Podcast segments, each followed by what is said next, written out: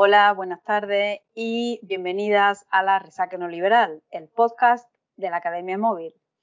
Eh, hoy vamos a seguir con la discusión que ya empezamos en el podcast anterior, así que por favor escuchad el episodio 1, eh, que, eh, en el que tratamos el, el, tema que propone el libro de The Slow Professor. Para que no entendamos en español, pues el profesor lento.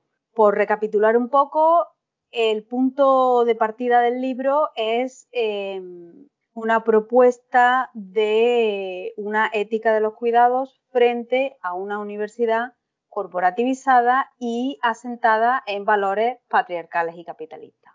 Frente, o sea, como respuesta a este sistema y partiendo de esa ética de los cuidados, el libro se basaba en el movimiento slow, que se encuentra en la moda y también en la comida, para llamarla, o sea, para llamar la atención o mejor para poner el foco en un tipo de resiliencia emocional e intelectual.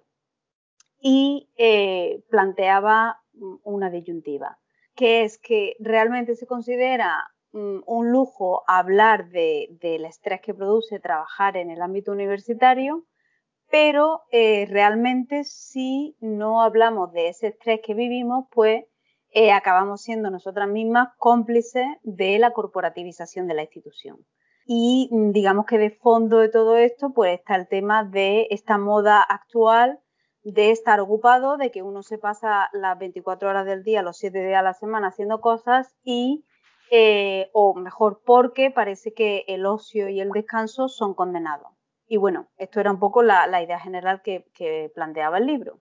Sí, nos pareció un libro bastante interesante, uh, sobre todo hoy en día, porque también, como mencionábamos en el episodio anterior, ahora con la llegada de la pandemia en la institución de la universidad, esto ha supuesto un aumento desfasado del trabajo que estamos teniendo que hacer los profesores como profesores y como, bueno, sobre todo en el, en el ámbito de la enseñanza.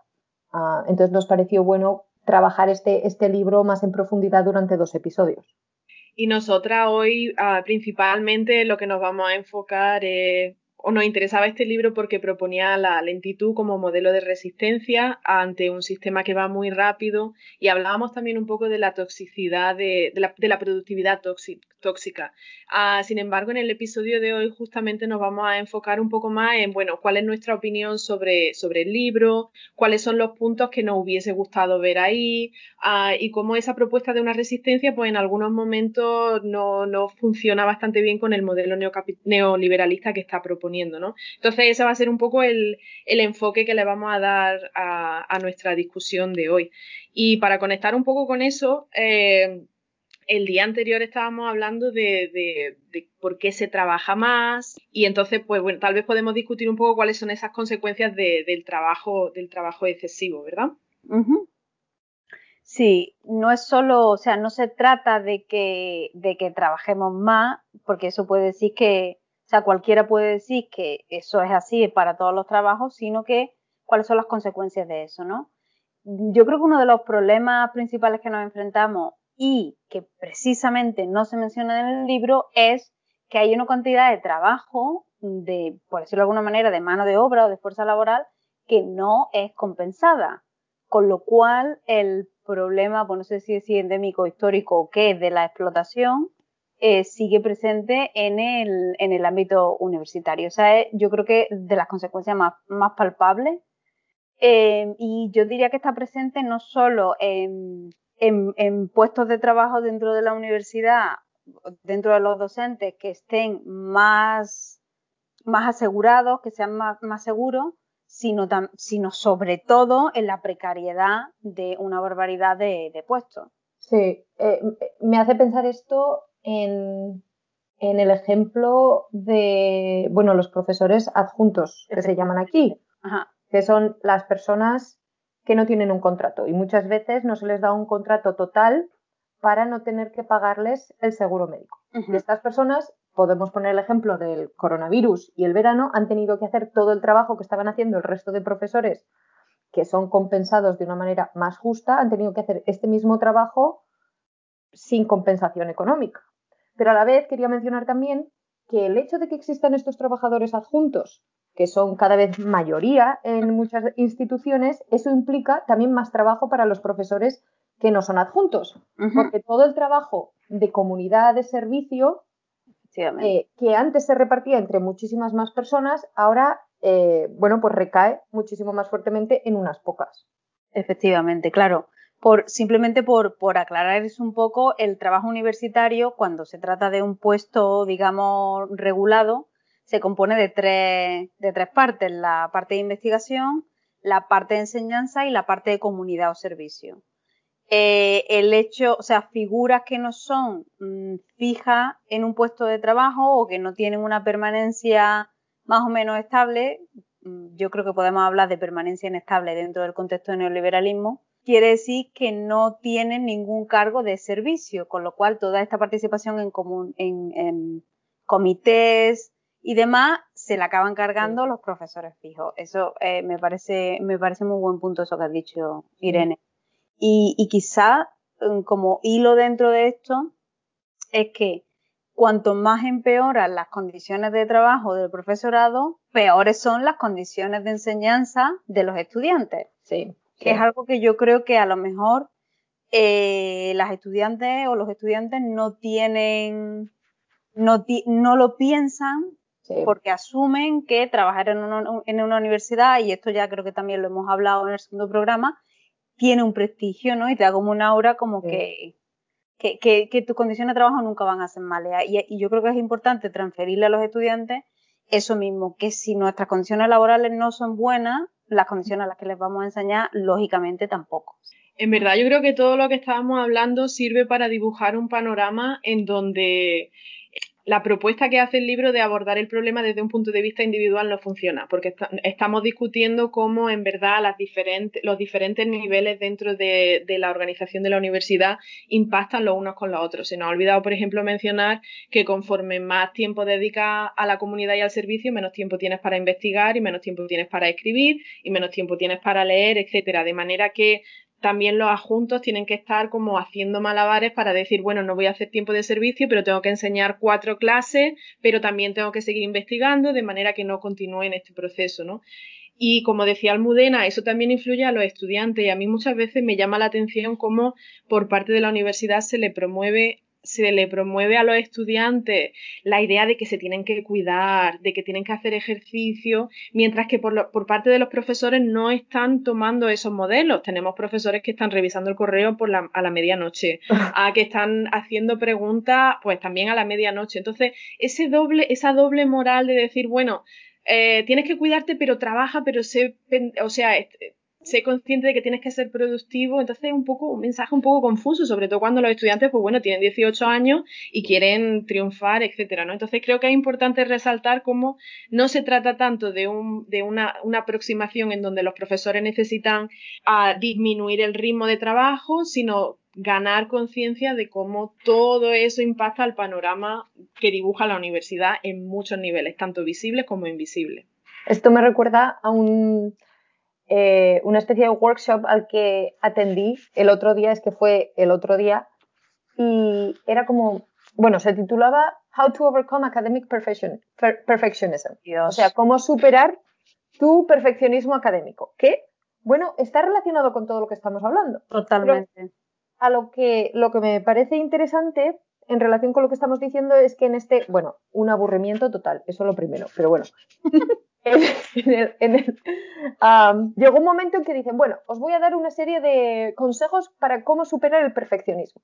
Esta semana vais a rebajar vuestras metas. Entonces, si tu meta es hacer una clase perfecta, vas a rebajarla para mm, como exponerte a ti mismo a la posibilidad de no hacerlo tan perfecto y darte cuenta de que no pasa nada. Dice, pero vas a rebajar tus metas en todo salvo en la escritura y en tu salud.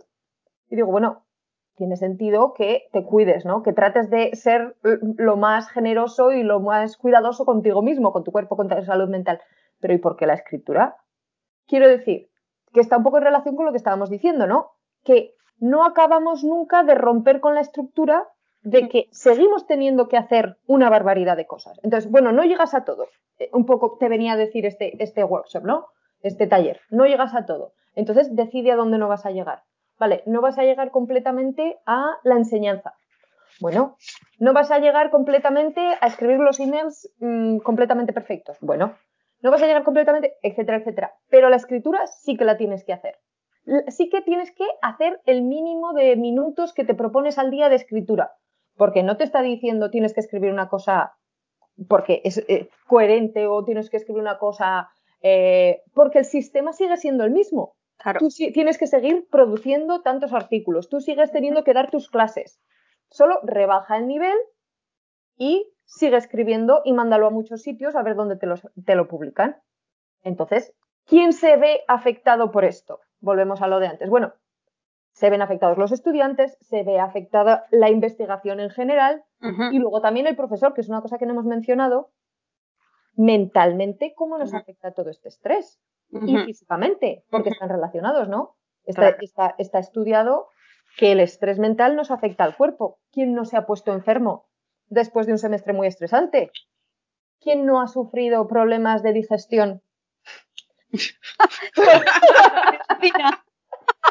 Yo lo pongo así en abstracto cuando estaba muy nervioso. Quiere decir que es que son problemas y consecuencias obvias. Y fíjate un poco que con todo eso que estás diciendo, ah, yo vuelvo al tema de la, de, la, de la, individualidad. En verdad yo creo que el poder de todos estos discursos residiría si todos fuésemos capaces de decir, oye, pues yo me pongo mala por el estrés y es que no puedo. Sin embargo, dentro incluso de los propios profesores existe esa culpabilidad de decir, ay, no, porque eso, ponerse malo es sinónimo de debilidad.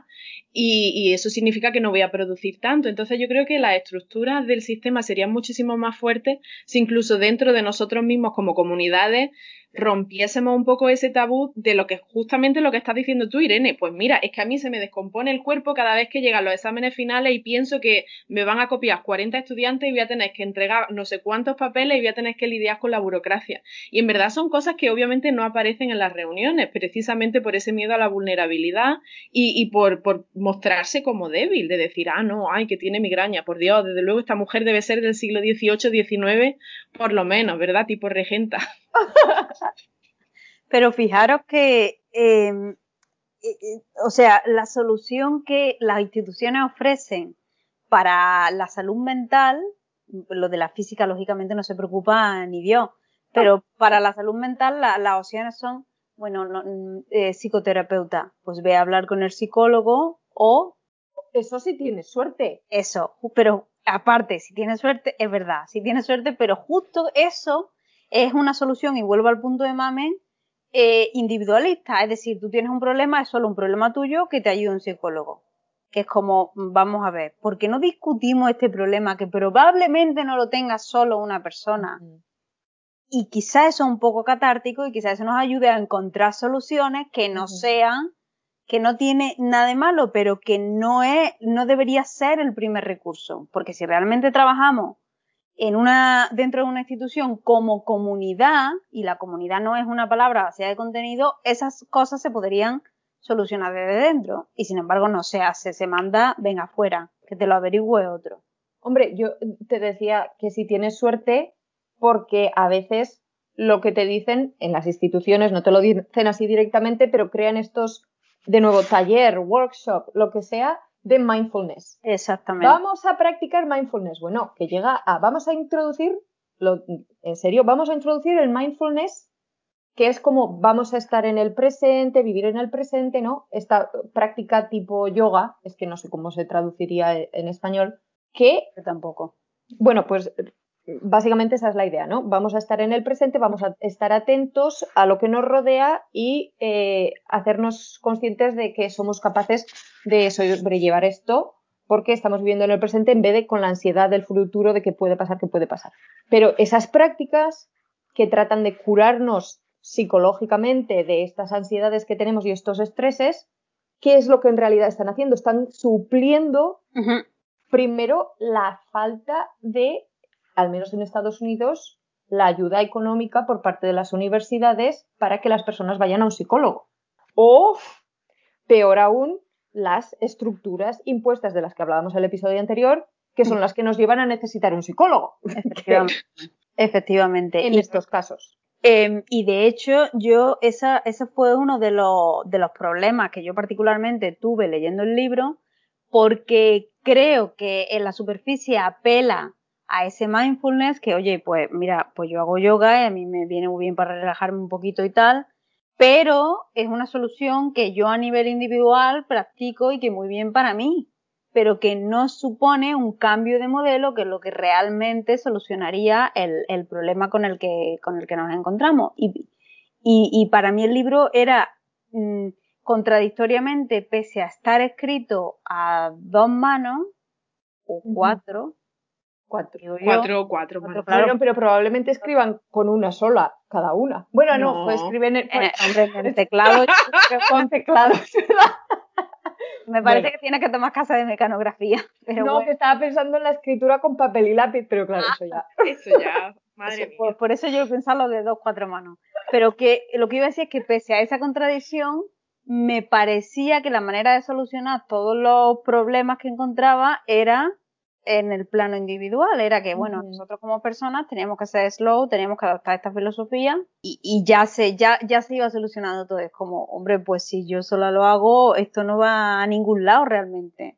Y por ponerlo un poco en términos más explícitos, ¿no? Estamos llevando la conversación al tema del neoliberalismo y es bueno, uno de los puntos básicos en donde el individuo tiene que cuidarse a sí mismo y si no te cuidas es culpa tuya, cuando eh. en verdad debería existir un sistema que garantizase esos cuidados, claro. ¿no? Entonces, al llevar la conversación a esos términos de, bueno, tú tienes que ser responsable, tienes que tal, no sé cuánto, ella obviamente, ellas obviamente no están y no están haciendo de forma explícita al decir, bueno, es que es tu responsabilidad al cuidarte, ¿no? Pero creo que el libro también debería hacer ese punto de decir, bueno, pues no es solo tu responsabilidad, sino que deberían existir unas una garantías mínimas que no impusieran este modelo de resistencia tan fuertemente, ¿no? Me, me hace pensar en el final del libro, que dice, bueno, lo voy a leer con mi acento español en inglés. Iba a decir de Utrera, pero en tu caso sería de Huesca.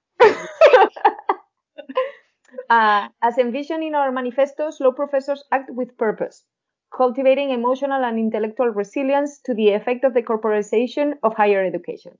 Básicamente dice que en su manifesto que las, los profesores lentos eh, actúan con, un, con, intención, cultivando la resiliencia emocional e intelectual, uh, tratando de, eh, pues eso, resistirse a la corporatización de la educación superior. Pero, ¿cómo está resistiendo la corporatización? Realmente, bueno, la está resistiendo, sí, pero no la estás subvirtiendo. No. ¿Qué claro, es el problema? Es, es justo iba a decir, es que ese es el problema. Si nos enfocamos solo en, ok, bueno, voy a ver si me aguanto un poquito y así sobrevivo. Sí. Eh, no llegamos a ningún lado, porque en el fondo no hay un cambio de paradigma, que uh -huh. sería lo que realmente necesitaríamos. Otra cosa que me parece muy interesante, bueno, muy interesante para criticar del libro, es que en ningún momento, uh, en ningún momento se plantean las autoras quién puede ser un slow professor. Efectivamente. ¿Qué profesores pueden eh, decir, bueno, ahora mismo, mmm, como dice, dice ella en un momento, being ethical may actually mean being inefficient at times. El ser ético implica ser ineficiente. ¿Cuántos profesores pueden ser ineficientes?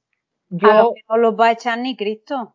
Claro, una persona que ya tiene, que ya tiene la plaza fija uh -huh. y refija en una universidad que tiene, porque no me acuerdo cómo lo has dicho tú antes, Almudena, al principio, pero que es una... Un... He dicho una permanencia inestable. Inestable, porque en según qué instituciones, y más ahora con toda la inestabilidad económica que ha traído la pandemia, muchas instituciones, por mucho que tengas un puesto fijo, es un puesto fijo inestable. Entonces, ¿en qué aspectos puede uno ser ineficiente?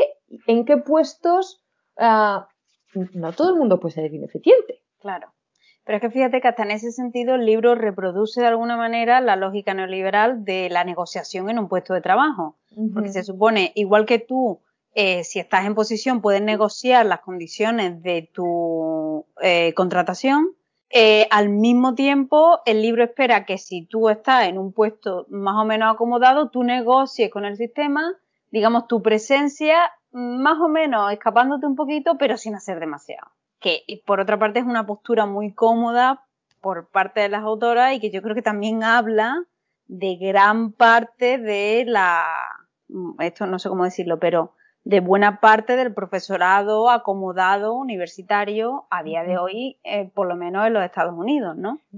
Y yo creo que eso también hay que decirlo un poco de forma más explícita, ¿no? El, se concibe la universidad estadounidense como si fuese un, una, una, totalidad homogénea, en donde todo el mundo es catedrático, ¿verdad? Y tenemos esa figura del profesor español que, bueno, va a clase y no, bueno, yo, yo recuerdo durante la carrera que los profesores no, no, usaban el correo electrónico, ¿no? Sin embargo, para nosotros el correo electrónico, bueno, es casi una de las cosas que más hacemos. Entonces, bueno, en verdad yo creo que dentro de, de la casta del profesorado que es permanente. Muchas veces hay ese olvido de cuando ellos estaban en situaciones precarias, ¿no? y, y en verdad ellos, bueno, no sé hasta qué punto pensarán que, que el fin justifica los medios, ¿no? Y que se hincharon de trabajar con el propósito de llegar a esa posición y bueno, que si quieres llegar a esta posición, pues es lo que toca y, punto pelota, ¿no? Eh, lo haces, si te gusta bien y si no te gusta, pues no lo haces, ¿no? Entonces yo creo que dentro incluso de la misma profesión existe primero el olvido de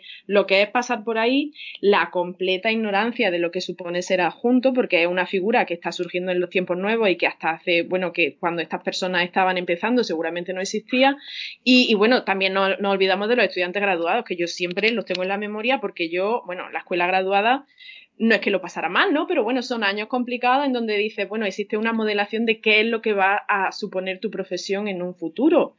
Y, en verdad, muchas de las cosas que heredamos de, esa etapa, mm, lo que se nos enseña, como dice el libro, bueno, ten a un estudiante graduado y si eso le pagas con pizza. Que yo cuando leí esa parte las dos veces digo, madre mía, es que es terrible. O sea, mm, estamos ya en un sistema de explotación que está completamente aceptado y, que incluso se perpetúa por parte de personas que, pertenecen a, la misma estructura.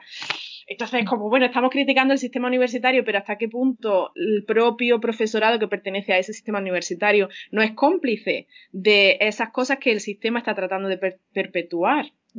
Esto nos daría para otro episodio también, ¿no? Hablar de la escuela graduada y los efectos que eso tiene en la mentalidad y en la forma de actuar de varios de los personajes de los cuerpos que existen en la academia. Y lo titularíamos Historias para no dormir. sí.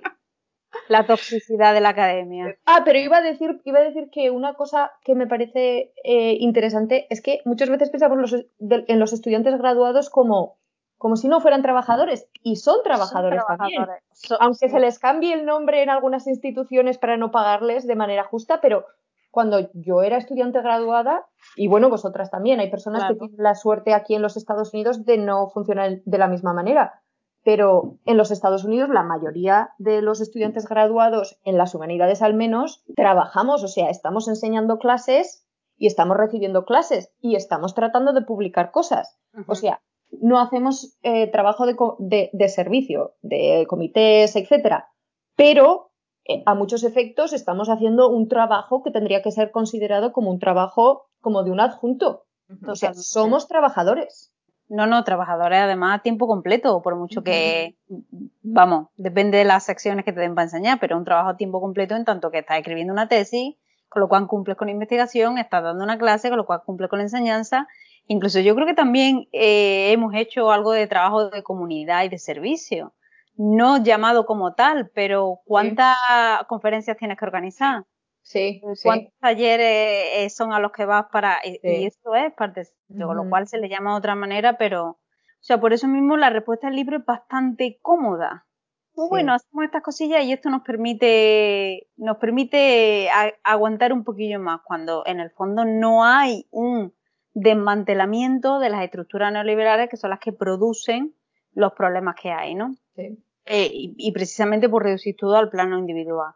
Y en ese sentido, eh, yo creo que era importante cómo trataban el tema del tiempo, si recordáis en el libro, porque hablaban de una, esto, bueno, lo he traducido, así que no es exactamente lo que es el libro, pero es mi traducción. Ellos, ellas hablaban del concepto de atemporalidad, como una manera de luchar contra la falta de tiempo y contra el estrés que produce, y proponían efectivamente un enfoque en el presente, que es lo que hablábamos, hablábamos del mindfulness, pero es que la manera de llegar a esto, de nuevo, es una manera que tiene que ver con con la labor individual del profesorado, con lo que el profesorado es capaz de hacer, con la, con la cosa de que se reduce todo a una cuestión de responsabilidad individual, pero de nuevo, no se atacan desde arriba por qué solo esto se puede, solo, o, sea, o por qué solo ellas son capaces de ver una solución individual y no colectiva a este problema, ¿no?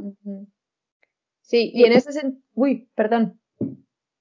ah, no. No ha pasado. Ah, no, te ha cortado nadie. Me he cortado yo a mí misma. Eh, que, en ese sentido igual nosotras también estamos pecando un poco de, del mismo problema en el sentido de que no hemos mencionado todavía que este problema que nosotras estamos viendo en, en la academia, que ellas, las dos autoras, no mencionan, es un problema que existe más allá de la academia. Es un problema mm. sistemático, ¿sí? Que ese es también, pues como ya digo, uno de los problemas del libro, que no está insertando esto en el contexto general del mundo, ¿no? No, no, para nada. Y el libro es de 2017, o sea que no es que sea un libro antiguo y esto del neoliberalismo, yo que sé, no un libro de los años 50, por ponerme esa era, sino que es bastante actual. Eh, las cosas que están pasando ahora no son nuevas, sino que simplemente se han exacerbado por el tema de la pandemia, como ya hemos hablado. Pero, pero efectivamente, al reducir todo al plano individual, no hay un análisis de un sistema que funciona malamente y que tiene todo este tipo de, todo este tipo de consecuencias.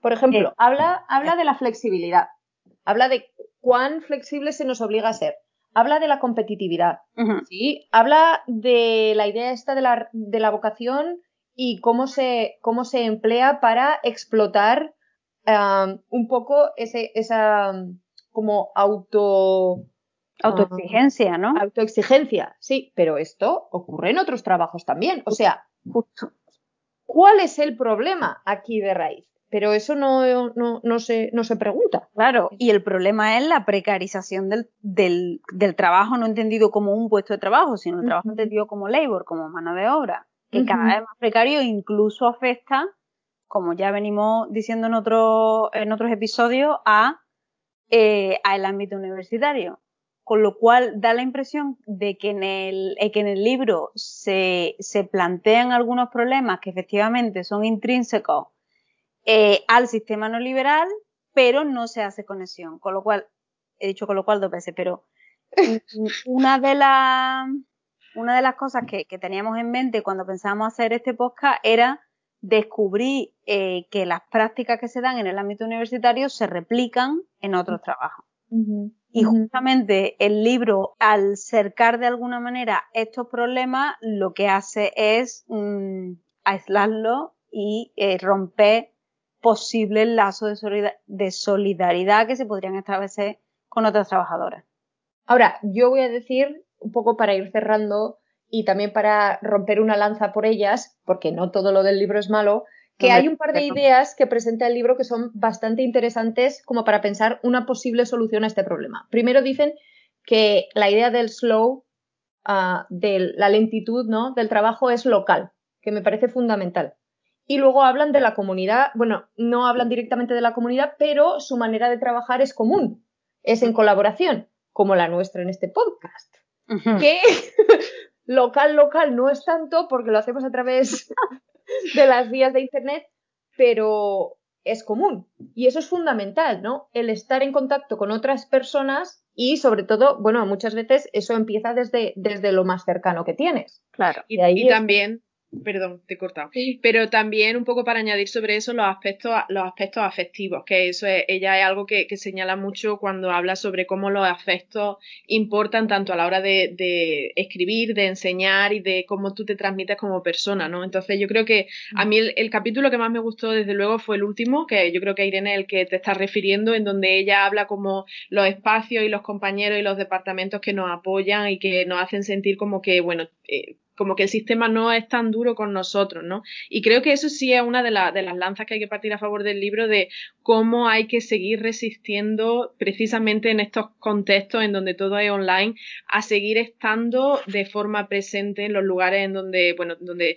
nos tenemos que reunir, si hay un happy hour por internet, pues estar presente, porque esas interacciones, a pesar de que muchas personas las conciban como me quitan tiempo o no estoy haciendo nada, son las que sustancian y las que dan sentido a, muchas veces al trabajo que tenemos, ¿no? Y como decimos, de, la, de las pequeñas conversaciones salen paneles, de, la, de los podcasts salen proyectos que nunca sabes a dónde te van a parar. Y de nuevo, no quiero imponer una producción a las cosas que se hacen, pero sí que son aspectos que, que nos alimentan como personas, que no son exclusivamente nuestro trabajo.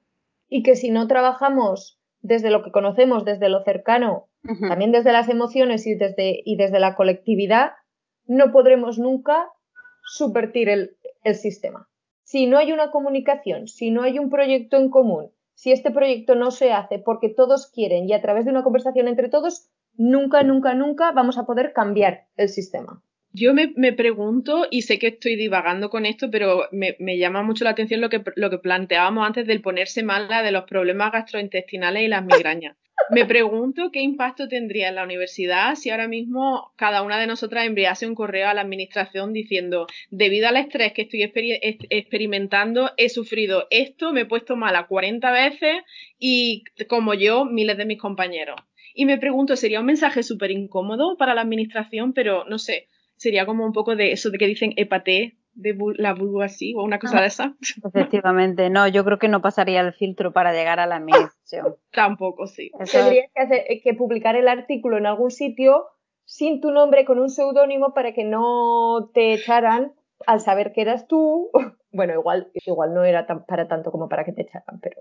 No, pero, pero el punto está en que, eh, fijaros, si individualmente cada uno de nosotros hiciéramos eso, eso no iría a ningún sitio. Si hubiera una reunión o un comité o una organización de un grupo de personas que está pasando por la misma... Pi, feeling the blank. Efectivamente, eh, ahí otra cuestión, otra cuestión sería. Y se decidiera, por ejemplo, vamos a hacer una huelga para que se, se para, para hacer visible el impacto en nuestros cuerpos del estrés que estamos sufriendo por, por el sistema y por cómo se nos mm. fuerza a super trabajar. Ah, pero tú sabes ah. qué es lo más irónico de todo esto, que luego precisamente los departamentos de estudios culturales, ¿qué son las cosas que estudiamos?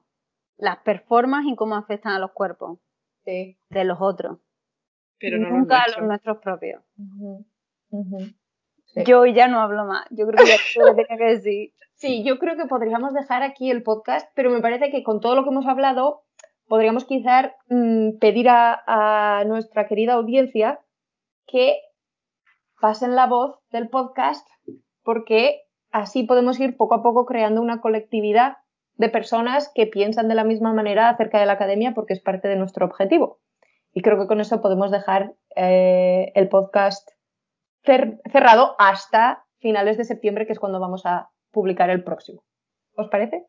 Bueno, genial. Bueno, muchas gracias a las dos y un placer como siempre veros y chismorrear un ratillo aquí de cosas de la academia y del neoliberalismo. Chow, let's say Chow, Chow, yep.